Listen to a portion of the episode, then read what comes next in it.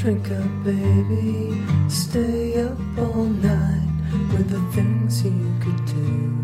You won't, but you might. The potential you'll be that you'll never see. The promises you'll only make. Drink up with me now and forget all 各位亲爱的同学，下午好， pressure. 这里是 FM 四幺七八八幺流浪的魔法师，我是你们的主播懒惰的魔法师。今天看到一则悲伤的新闻，美国著名喜剧演员 Robin Williams 在家中发现窒息身亡，初步判断为自杀。Robin 曾经出演过《死亡诗社》《勇敢者游戏》《心灵捕手》等多部电影。获得过奥斯卡、金球奖等多项荣誉。然而，在荧幕上把人们逗得前俯后仰的他，在现实生活中却患有严重的抑郁症，还曾沉迷酒精不能自拔。令魔法师印象特别深刻的是他主演的《善意的谎言》。故事发生在1944年德国纳粹占领下的波兰，这里大部分犹太人已经被送往集中营。外界的信息完全被封锁。主人公雅各布所在的城市，人们与世隔绝，只能在苦难与挣扎中苟延残喘。一次意外，主人公从德军办公室的收音机里听到了一则新闻：德军正在本沙尼克与苏军激战。令他万分惊讶的是，本沙尼克离他所生活的这个城市只有几百公里。面对不堪忍受侮辱的同胞，面对着绝望中自杀的人们，一股莫名的激动涌上了雅各布的心头。于是，他开始转述从收音机里听到的消息，并且绞尽脑汁编造更多的谎言，使人们振作。他的军事知识有限，地理知识也非常有限，所以编造的谎言经常漏洞百出，可笑至极。但是人们纷纷选择相信。甚至帮着他一起圆谎。靠着这些谎言，人们又燃起了心中的希望之火，相互支撑着活下去。最终，雅各布被德军抓捕，公开处决。临死之前，他面对着公众，展开最后的开朗笑容。他笑得那样灿烂笃定，让所有人都相信。胜利一定是就在眼前。如今，Robin 抛下自己塑造的这么多充满正能量的角色，选择离去。或许就像他们所说的，不管是勉为其难，还是半推半就，最终我们会忘记飞翔，去追求脚踏实地的感觉，离开心中的 Neverland，变得成熟而世故。然而，我相信，即便如此，依然会有人选择坚守，选择乐观，因为这或许是唯一正确的选择。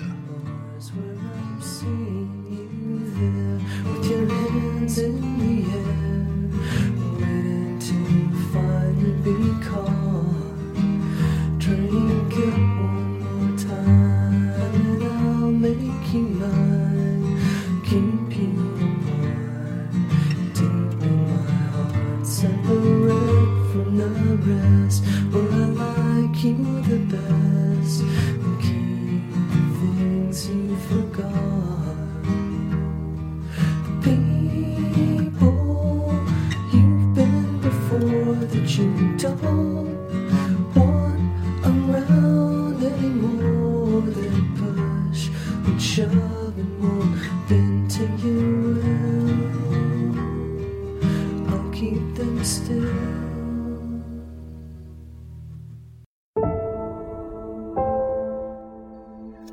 转换一下心情，接着我们的魔镜连载系列。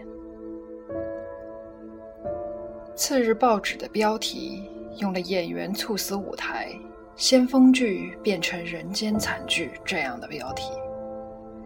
小曼送医途中已经心率衰竭死亡，法医在她体内发现了大剂量的镇定剂、抗抑郁药物和高浓度酒精。用药不当是造成小曼当日猝死舞台的直接原因。接到佳瑜的电话，陆凯在第一时间赶到了现场。他当然也注意到了当天的日期，九月四日，农历新月。正是在这一天，又一起意外死亡。这绝不可能是巧合。这次的嫌疑人自然而然锁定在两个人身上：彤彤。为了报复小曼横刀夺爱，每天排练时向小曼施加压力，最终导致她精神崩溃、服药过量。这样的解释似乎很合理。Alex 在距离公演仅仅两周的时间里，临时决定替换演员，坚持让小曼出演，这又是为什么呢？Alex 怡然自得坐在剧场前排，一副气定神闲的模样。Alex 先生，你好。陆凯递上自己的名片。Alex 瞧了瞧陆凯。瞅了瞅手里的名片，故意大声读出来：“奎林侦察社。”哼，传说中的私人侦探呢？有意思，有意思。陆凯笑笑，混口饭吃而已。不过被我们盯上的人没那么容易脱身。公演第一天就发生这样的意外，想必对你们的剧目是个不小的打击。Alex 举举眼镜。我倒不这么认为。出了这件事，倒是给媒体制造了不少曝光机会。先锋剧当天演员猝死，多么好的话题！您不用觉得吃惊，大众的趣味就是这么低级，说不定引来更多的人看也不一定。Alex 一副事不关己的冷漠态度。佳瑜说：“这个人让人不舒服。”陆凯深有同感。听说死去的这个演员是你临时要求更换上台的，说不上临时起意吧。其实我从刚开始彩排就一直在观察，先前的演员火候实在把握不好。小曼也是话剧组成员，我看过她演戏，她很有天分。陆凯盯着 Alex，那你先前知道小曼有服用抗抑郁药物的历史吗？我完全不知道。老实说，我只在意演员在台上的表现。至于在台下他们是怎样的状况，我从不关心。Alex 面对问话滴水不漏，陆凯无从下手。不过，他从涂建信那里又获得一条新线索：彤彤怀孕了。这条消息让陆凯陷入了深思。Angel 和小曼都是感情中的小三，两人分别在农历下弦月和新月死于非命，而原配吴佳妮和彤彤都已经怀孕。天底下会有这样诡异的巧合吗？那么第一次意外死亡的前太呢？难道他也是第三者吗？曲曲折折，周而复始，最后。疑点还是落在了钱太身上。从一开始，佳瑜和陆凯就被连续发生的诡异事件牵住了注意力。陆凯突然觉得，也许整个事件的谜底就要开始显露了。出租车到了楼下，佳瑜扶着琪琪往电梯走。房间里。还像走时一样乱。不过此刻，这种杂乱更让人觉得凄凉。人去楼空，让人心里堵得慌。我帮你煮点东西吃好吗？佳玉轻轻问琪琪。不，吃不下。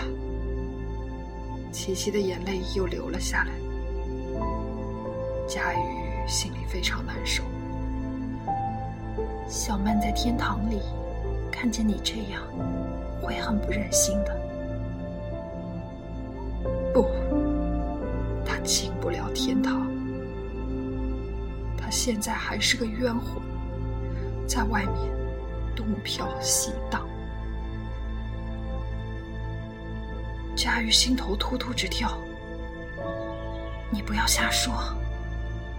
琪琪恶狠狠盯着地上，那个女人是她害死小曼，我绝不会饶她。琪琪脸上的表情狰狞而陌生。佳玉小心翼翼的问道：“你是说彤彤？不，不是她。那那是谁？”琪琪抬头看着佳宇，定定的眼神看得佳宇心里发毛。